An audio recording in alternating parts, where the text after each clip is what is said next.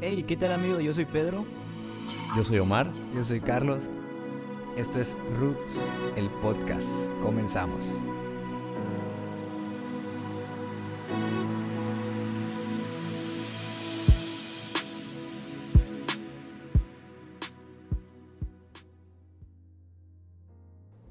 Bueno, pues seguimos con este tema de promesas y, y qué, qué mejor que terminar este episodio con un episodio bonus teniendo una invitada, eh, una gran invitada de lujo que tenemos aquí con nosotros, Pedro, que es mi amada esposa.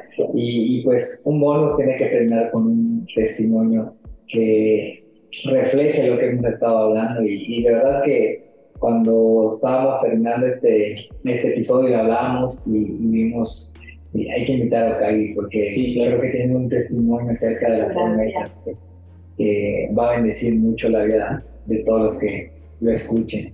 Bienvenida, amor. Pues muchas gracias, hola a todos. Y pues para mí es un gusto estar aquí. No es fácil para mí estar aquí tampoco tan natural. Y Carlos lo sabe, ¿no? Yo le decía, reaccióname, reaccióname. Pero bueno, eh, como, como los dos dicen, estar aquí y hablar acerca de promesas. Mi contexto desde niña, eh, pues a los ocho años llegué a la iglesia y obviamente desde ese tiempo he estado practicando el confiar y creer en Dios. Y pues creo que, que creer en una promesa, ¿a quién le crees una promesa sino a alguien que te ha hecho la promesa? Yo no puedo esperar que Pedro me cumpla una promesa porque no tengo una relación tan cercana con él, pero sí de mi esposa, alguna promesa o un acuerdo que hemos llegado. Entonces, todos los que hemos llegado a poner nuestra confianza en Dios, de quien esperamos una promesa, es de Él, porque lo conocemos. Y uno no puede esperar una promesa si no la conoce. Si no conoces que Él ha hecho muchas promesas, que Él nos ha dejado muchas promesas. Y muchas veces vivimos la vida creyendo que no hay nada para nosotros. Y pues bueno, creo que, que, que este tiempo nosotros, Carlos y yo, hemos visto promesas cumplidas en nuestra vida. Hemos pasado de tiempos muy difíciles, muy complicados en nuestra vida, ahora poder ver las promesas. Y justo hace como, como una semana eh, yo estaba aquí en la casa y recordaba cuando yo oraba por tener hijos. Y yo oraba y le pedía a Dios porque era una anhelo en mi corazón. Y de repente volteé a ver y ya tenemos dos bebés. ¿Y cómo pudo haber pasado eso cuando sentí en algún punto que eso jamás iba a suceder para mí, para nosotros? Porque, pues para que nos conocen un poquito, saben que en 2018 tuvimos un tiempo muy, muy difícil en nuestra vida porque perdimos a, a nuestra primera bebé, teníamos el sueño, el anhelo de ser padres y si hay padres preparados aquí que conocen de lo que estamos hablando, de esperar un bebé, anhelar un bebé, amar ese bebé y prepararse en todos los aspectos, éramos nosotros, es mis papás que leíamos libros, que orábamos con nuestra bebé, que cantábamos con nuestra bebé, que todo, todo lo que se requiere. Y simplemente la respuesta para nosotros ese año de ser padres fue no, a pesar de que teníamos Sí. la bebé ahí en el vientre 37 semanas, la respuesta de Dios para nosotros fue no. ¿Y cómo pasas de ya casi recibir la promesa a no es, no, no es el momento? Sí, sí. no es fácil. Yo como, como mujer puedo decir que ese fue uno de los momentos más difíciles de mi vida. Y yo que la razón por la que comenté que desde los ocho años soy cristiana y he confiado en Dios es porque en ese punto tuve mi momento más difícil de fe. Porque yo, principalmente, no, no puedo hablar por Carlos, pero yo decía, no puede ser que desde niña he amado a Dios, he confiado en, en Dios, amaba a esta bebé, oraba por esta bebé, y por qué el único que me puede ayudar, mi amigo, al que amo, me dejó en ese momento. Porque yo literal sentía que Dios me había dejado. Porque yo dije, el único que puede dar vida eres tú. Y, y, me dejaste en este momento, tú eres mi amigo, el único que me puede ayudar. Entonces yo sí tuve mi crisis de fe en ese momento. O sea, sí fue muy, muy difícil. Además de todas las cosas que en mi interior, mi propio cuerpo estaba luchando con lo que yo estaba viviendo. Yo hormonalmente estaba preparada para ser madre, emocionalmente estaba preparada para ser mamá y enfrentarte ese momento de atravesar por una cesárea, atravesar por toda una recuperación y no tener un bebé en los brazos. Literalmente fue el momento como más profundo, más difícil de mi vida. Y bueno, volver a levantarte es muy complicado, ¿verdad? Sí, no, y definitivo, pues desde la perspectiva también que pues Okai, ¿no? A veces platicábamos y, pues también en su momento, pues ella lo sufrió de una manera, yo lo sufrí de una manera, una vez igual lo platicamos, sí, lo platiqué contigo, pero, pero sí, o sea, el, verla a ella, como dice, desde niña, eh, pues estaba creyendo en las promesas de Dios y, pues llegar a este punto, ¿no? Y, sentir eso es, es, es difícil. Y, y, sobre todo ahí, pues, que nos platicaras también eh, y cómo, o sea, cómo dar nuevamente ese paso de fe para creer que las promesas de Dios, pues, son reales. Pues sí, mira, yo quiero ser genuina y real, porque si yo dijera no, en el momento en el que pasó eso, yo me levanté con fe y yo empecé a declarar y hubiera deseado haberlo podido hacer, pero la realidad es que muchas veces cuando vives esos momentos, o entras en shock, o, o no sé, te derrumbas, muchas veces te derrumbas y yo creo que lo que yo viví fue o sea, no, no tuve la fortaleza espiritual en ese momento para decir me levanto como una guerrera de Dios, porque además siento que pondría una, una, un estándar, no, un estándar, ¿no? Sí, o sea, pondría como una carga sobre las demás personas que al momento de pasar un momento de, de crisis o de, esa manera. Si no reaccionas como, o sea, no eres una persona espiritual y la realidad es que no. O sea, la realidad es que somos humanos y que, que te den esa noticia, pues obviamente te desbarata y, y ahí pude experimentar el poder de ser dos, porque Carlos en mucho, mucho de este tiempo me sostuvo yo no puedo decir que yo fui la mujer que, que se levantó, no quiero mentir, no quiero fingir eso, quiero ser real y decir que yo realmente estaba desbaratada, yo estaba muy mal y, y tampoco puedo decirlo porque mi esposo me vio durante todo ese tiempo. Y yo creo que eso fue bueno para no haber pretendido estar bien, sino haberme mostrado aún ante Dios como, como me encontraba en ese momento de mal. Y creo que Dios durante todo ese tiempo que yo dije, ¿por qué me dejaste? ¿Por qué sucedió? Porque tú empiezas a, a pensar en las miles de razones de por qué te pasó algo. Claro. Tú empiezas a decir, ah, tal vez fallé en eso. Ah, tal vez, o sea, tú intentas humanamente buscar una respuesta de por qué a mí me pasó eso. Mm. Y, y muchas veces tú te sientes culpable de decir, esto pasó porque yo no soy una buena hija, una buena cristiana, una buena... Tú misma te empiezas a, a buscar una, intentar responderte por qué te sucedió esto. Y bueno, pues creo que no fue fácil para mí, pero durante ese tiempo yo vi y yo sentí como Dios fue demasiado paciente conmigo. No me presionó en ningún momento en el punto de decirme, tú tienes que levantarte y tienes que ser así, no, o sea, en medio de mi, o sea, estado tan crítico espiritualmente, al punto que no tenía ni la fortaleza de leer mi Biblia, me regalaron unos libros que honestamente yo sentía que en vez de ayudarme, y me hicieron sentir como, ¿por qué tanta tristeza y tanto mal en el, en el mundo? O sea, no me ayudó, porque mi espíritu no estaba bien, porque yo no estaba bien fue un tiempo en el que ni siquiera yo soportaba, por ejemplo, ver redes sociales, no podía ver. Desde ese año yo dejé de usar Facebook y la razón es porque cuando entraba a Facebook y veía tantas cosas tan terribles, yo decía, el mundo es demasiado horrible, demasiado feo. Entonces no lo soportaba, yo no podía ver redes sociales. O sea, caí en un momento eh, en el que yo no podía estar con personas, no podía ir a la iglesia. Honestamente, yo prefería estar en la casa llorando a estar, porque sentía que ni siquiera podía soportar estar frente a personas sin sentirme avergonzada, sin sentir que otros tienen hijos, pero yo no. O, o muchas veces como mujeres cargamos ese pensamiento de, de fui yo, o sea, yo no tengo la capacidad de ser madre. Entonces, bueno, fue poco a poco que yo fui retomando. Y, y nunca voy a olvidar un momento cuando volví a la iglesia con mucha dificultad. En ningún momento me alejé de Dios.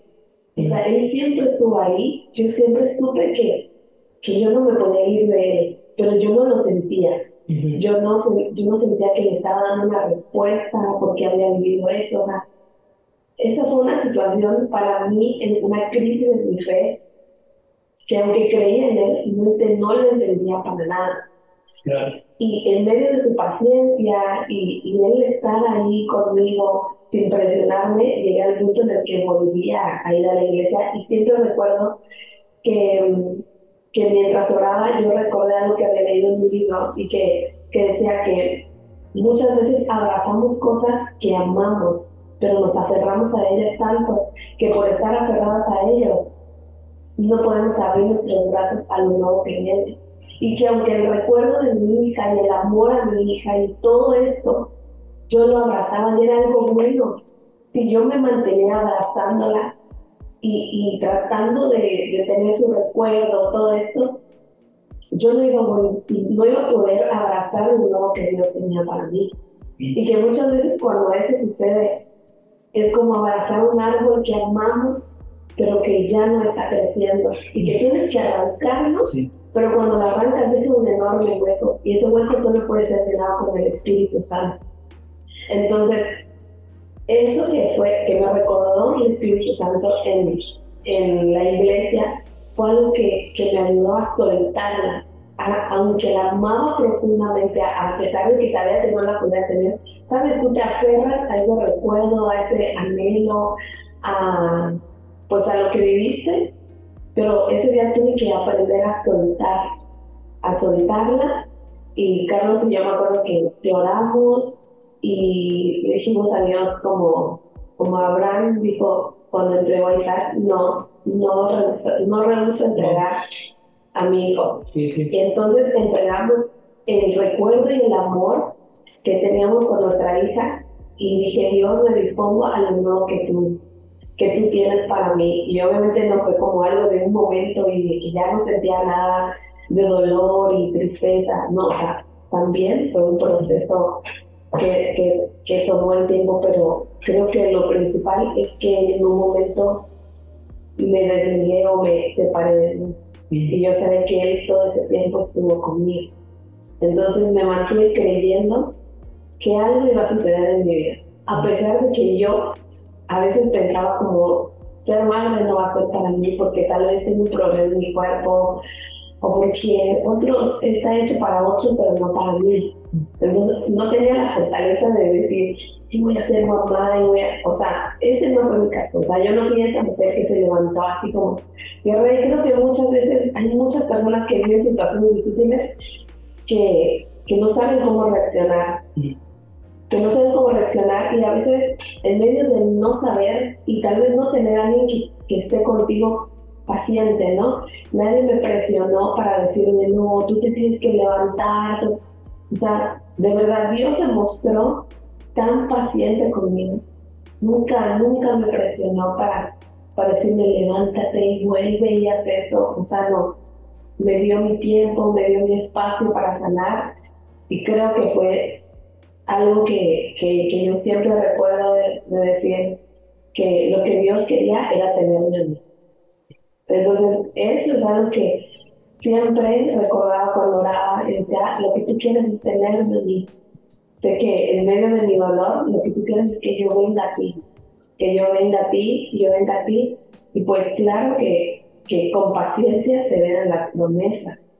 Entonces fue un tiempo de sanar espiritualmente, de sanar em, emocionalmente, mentalmente. Nuestro cuerpo tuvo que sanar, nos volvimos a preparar, Carlos y yo, y volver a orar y volver a creer y declarar. Todas las noches declarábamos sobre mi cuerpo sanidad. Y siempre me acuerdo que, que mi anhelo así súper fuerte era tener un parto natural, ¿no?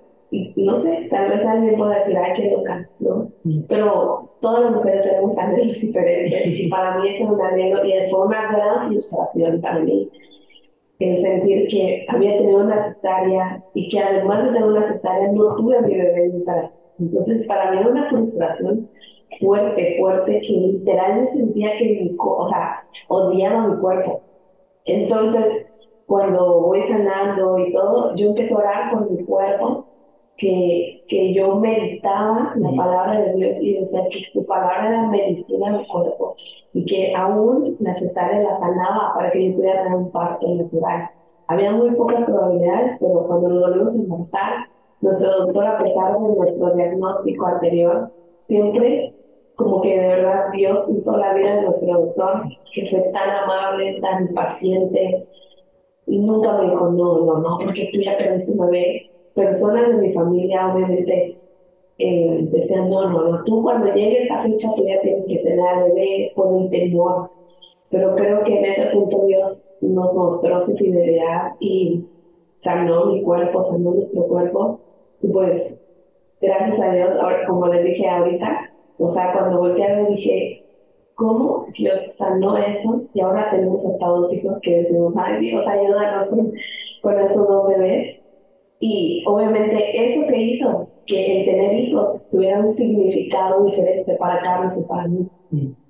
No solo tener hijos por tener, si de por sí para nosotros nos preparamos tanto con nuestra primera hija, que el haberla perdido hizo que los tener hijos tuvieran un nuevo significado para nosotros, mucho más poderoso, con tanto valor y con tanto significado el tener hijos. Sí, sí. Eh, es sobre todo valorar el tiempo, que sabes que a veces pues, el trabajo, por esto, lo otro, pues llegas a la casa, estás cansado, pues quieres descansar, pero haber tenido experiencia y saber que pues en abrir y cerrar los ojos perdimos a la bebé y dices, no, tengo que aprovechar el tiempo que yo puedo pasar con esto. Fíjense que reciente, recientemente hay una frase que mata la algo demasiado. De hecho, esa la puse portada en Facebook. Porque habla mucho de, del tiempo que he vivido con Dios y del cómo Dios se me ha revelado a mi corazón, precisamente. Y la frase dice: No importa si estoy llorando o si estoy adorando, nada se desperdicia contigo. Y esto creo que habla mucho de la soberanía de Dios. Yo creo firmemente que Dios es tan bueno, es tan justo, es tan soberano, y tiene tantas virtudes y tantas componentes sobre su persona, que no veo a Dios procurando mal para nuestra vida. Pero sí veo un Dios que dentro de su soberanía, Él ya conoce lo que vamos a vivir, nuestro acontecer, nuestros sufrimientos, y que Él está ahí para sostenernos. ¿Sabe? Eh, mis papás de pequeños, en, en, un proceso muy duro que yo pasé eh, personalmente con mi familia, ellos, ellos no se explicaban cómo es que yo me exponía a lo loco. Y incluso yo no me lo explicaba cómo me, exponía a, a, muchas cosas. Pero yo debí reconocer que sinceramente miedo a la muerte yo no tenía. O al menos eso creo por los contextos en donde he estado, no era algo como que moriría, pero algo que sí me aterraba y algo que siempre yo decía, no estoy preparado, era la muerte de alguien que más. Y precisamente cuando paso el proceso del luto de mis abuelos, yo creía que no iba a, haber, no iba a sufrir ningún dolor más. Eh, no puedo colocar más palabras o con mejor exactitud que las que compartiste. creo que lo que tú viviste, eh, claro que en un enfoque diferente, en el proceso del luto que viví con mis abuelos, porque prácticamente eran como mis papás, son las personas que me crecieron. Entonces, todo eso que Dios provoca, que prepara tu mente, sana tu mente, te da una madurez diferente, en el que valoras, incluso hoy puedo valorar a mis papás, en el hecho de que a lo mejor si yo hubiese vivido eso, yo tendría el valor de familia que hoy tengo, muchas cuestiones, hasta que pasé lo que pasé, una situación con mi sobrino David, que creo que esa sí es una situación que se acerca mucho a la que ustedes vivieron. Sobre todo porque, siendo mi sobrino, el dolor que llegó a causar verlo y saber al punto de la muerte fue algo que yo pensé que jamás iba a vivir de nuevo. Y, y son cuestiones que a veces uno dice, ya viví el luto de mis abuelos, ya, ahora sí, las personas que me crecieron, yo creo que puedo vivir hasta el luto de mis padres con todas las proporciones, guardando las proporciones, y creo que no me va a afectar tanto. Y había tenido pérdidas de relaciones y de proyectos profesionales, y, y siempre firme, siempre firme. Y creo que ustedes me conocen, que a lo mejor puede ser el, puedo tener a lo mejor un día mi mejor vida como cristiano y otros días donde estoy tambaleando, pero que siempre estoy ahí firme. Y, y muchos me dicen, no entiendo cómo es que tú sigues, pero era precisamente por eso que me impulsó esa vivencia con mis abuelos y lo que Dios había construido en mí, es decir, pues no importa si es mi mejor estado o mi peor estado, tengo que seguir hacia la promesa, porque te conozco y sé que me vas a levantar, sé que me vas a restaurar y sé que tú vas a hacer algo por mi vida. Y estando mi sobrino hospitalizado, esa palabra de Isaac, cuando tiene que, cuando tiene que ser entregado, cuando Abraham eh, tiene, recibe una promesa por medio de Isaac y es su hijo, pero aquí es algo tremendo porque me llegó a meditar tan profundo en esa historia, en donde ustedes entrando en contexto tendrían que buscar en la Biblia cuando, a, cuando Abraham se le pide por parte de Dios que entregase a su hijo, el hijo de la promesa, ahora sí que era el hijo amado, esperado, esperado procurado sin tanta edad. Y yo estaba en, ahora sí que preparando mis evaluaciones, pero no me dejaba ese pensamiento y me puse a leer la Biblia.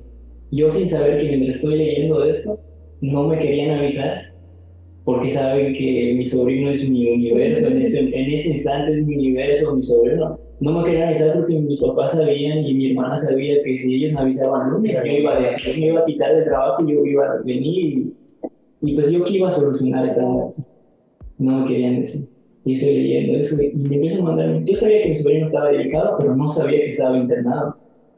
Y le, y empiezo a mandar mensaje a mi hermana y me, y me hace la videollamada con mi sobrino a un lado y intervenir hospitalizado. En ese momento le está, estoy dando la palabra a él, pero que al mismo tiempo está construyendo algo en él y está construyendo algo en mí. Y para no dar tanto tiempo, lo que más, lo que más puedo sostener de todo eso es, hemos escuchado siempre el nombre de Jehová Jireh como Jehová proveerá, en un término de prosperidad económica, en un término de prosperidad material o de algún tipo en donde Dios puede intervenir de la nada y hacer un milagro de, provisión. Pero la primera vez que se menciona él mismo como Jehová Jireh es en ese monte, en la, en, la, en la altura de ese monte, a punto de sacrificar a su hijo, Abraham, al hijo de la promesa, a Isaac. Y cuando Dios se pronuncia como Jehová Jireh, se pronuncia a través del Cordero. Lo que me emociona a mí no es que solamente dice yo soy Jehová Jireh, sino que al momento que se está pronunciado como Jehová Jireh, está apuntando hacia el Cordero. Y esa es una palabra bien gráfica en nuestras vidas porque Jesús es esa provisión para nosotros. Y a lo mejor a veces no nos vemos tan inmersos en este nombre de Jehová y a veces lo pronunciamos cuando queremos un recurso financiero o una bendición financiera o de propiedad financiera, pero es, es para mí fue magnífico o fue como que un velo se cayó cuando entender que Jehová Jireh, la provisión que Dios da siempre, va a ser para todo, cualquiera que sea la situación que estemos viviendo, de sacrificio, la peor depresión, el peor hueco de nuestras vidas. Y eso es algo que hasta el día de hoy me sostiene particularmente. Sí, y fíjense que ahora que están hablando acerca de esto, ¿no? estamos obviamente relacionando, ¿no? Esta vivencia que tuvimos pues, con Abraham y con Isaac, ¿no? Y como decimos, o sea, Isaac era el hijo de la promesa. Y, y sabes, estoy reflexionando y digo, cómo en ese momento Dios estaba probando el corazón de Abraham. Definitivamente. Y, y Dios le había dado una promesa Abraham. Y Abraham había podido abrazar esa promesa y tenía esa promesa. Pero en ese momento creo que Dios estaba probando Abraham, ¿qué amas más? ¿La promesa que tienes en tus manos y que viene de mí? ¿O quién te ha dado esa promesa? Sí. Y en ese momento, de verdad que mi respeto es para Abraham. Y es donde sabes, es donde Abraham conocía quién era Dios. Abraham conocía realmente que, como tú dijiste, Dios no iba a querer un mal para él. Porque cuando nosotros leemos la palabra y vemos que Abraham entrega su hijo y estuvo dispuesto a enterrarle la daga cuando se le aparece el ángel y dice, espérate, no tienes que hacerlo. Y dice más adelante que Abraham decía, aún si yo lo entrego y mi hijo muere, yo sé que tú lo puedes resucitar. Y eso te lleva a ver que en el corazón de Abraham Abraham amaba, más a Dios y amaba más a quien, de quien viene la promesa que la promesa que te pueda dar ese mm.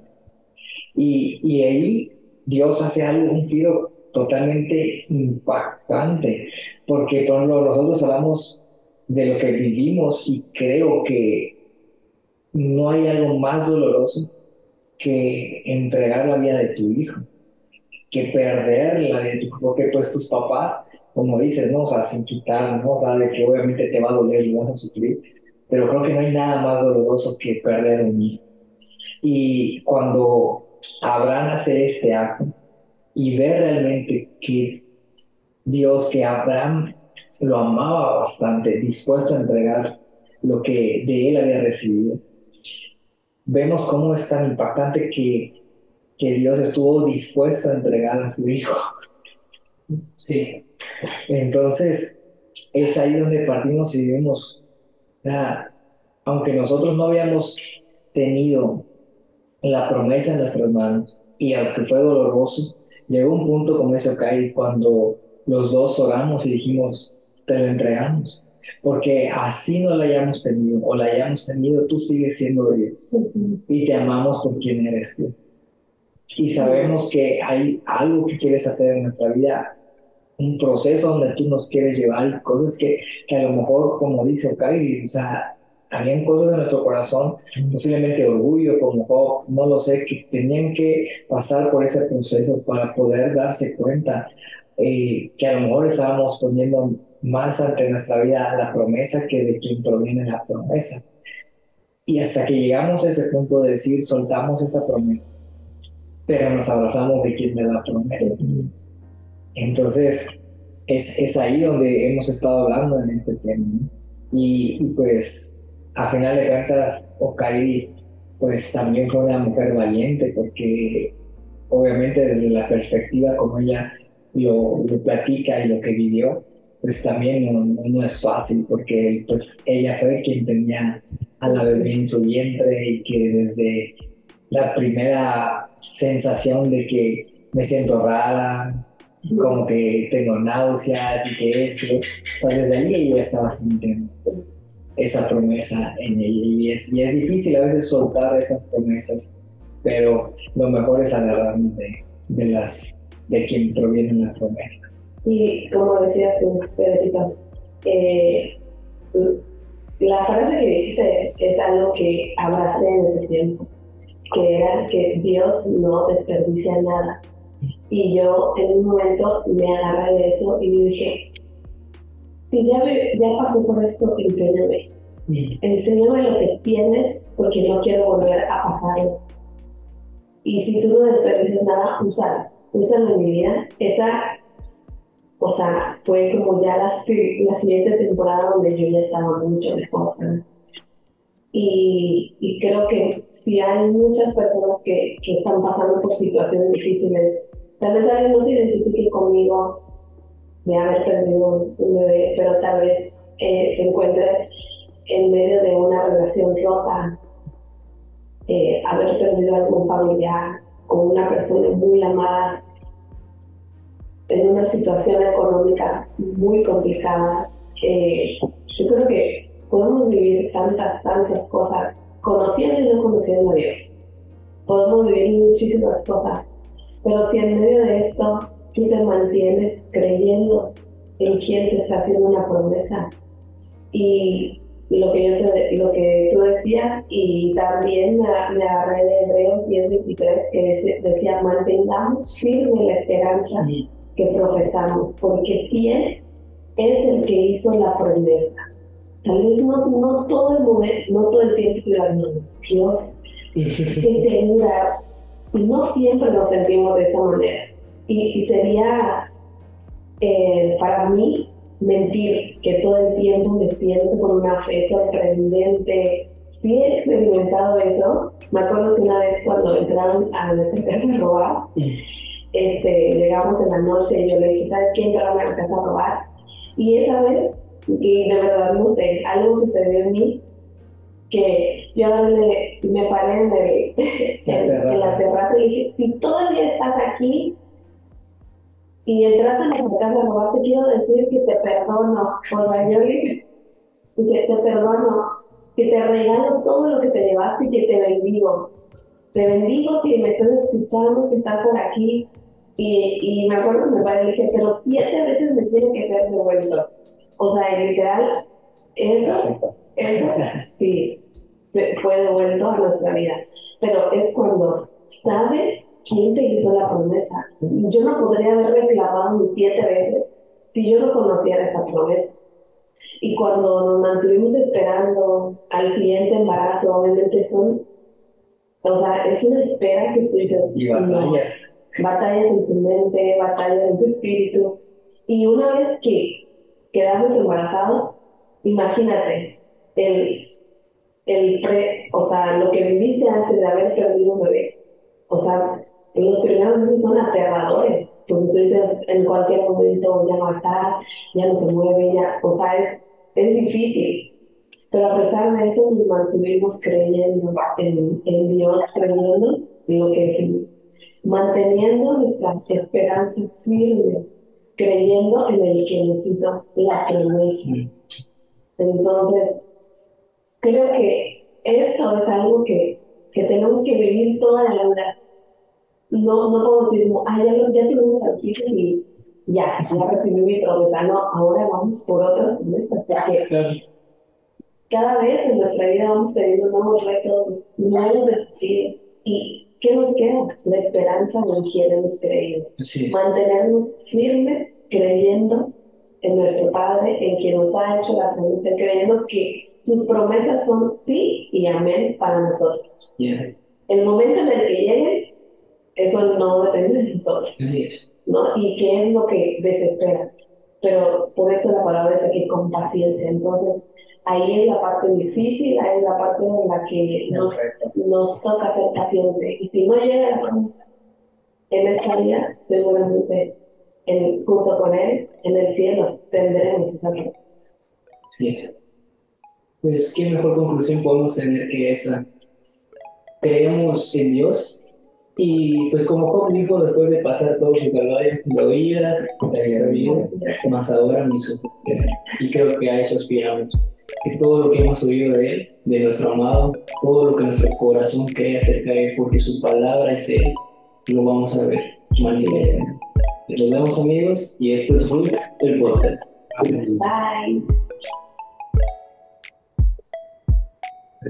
¿Eh? Creo que salió muy natural. Es una parte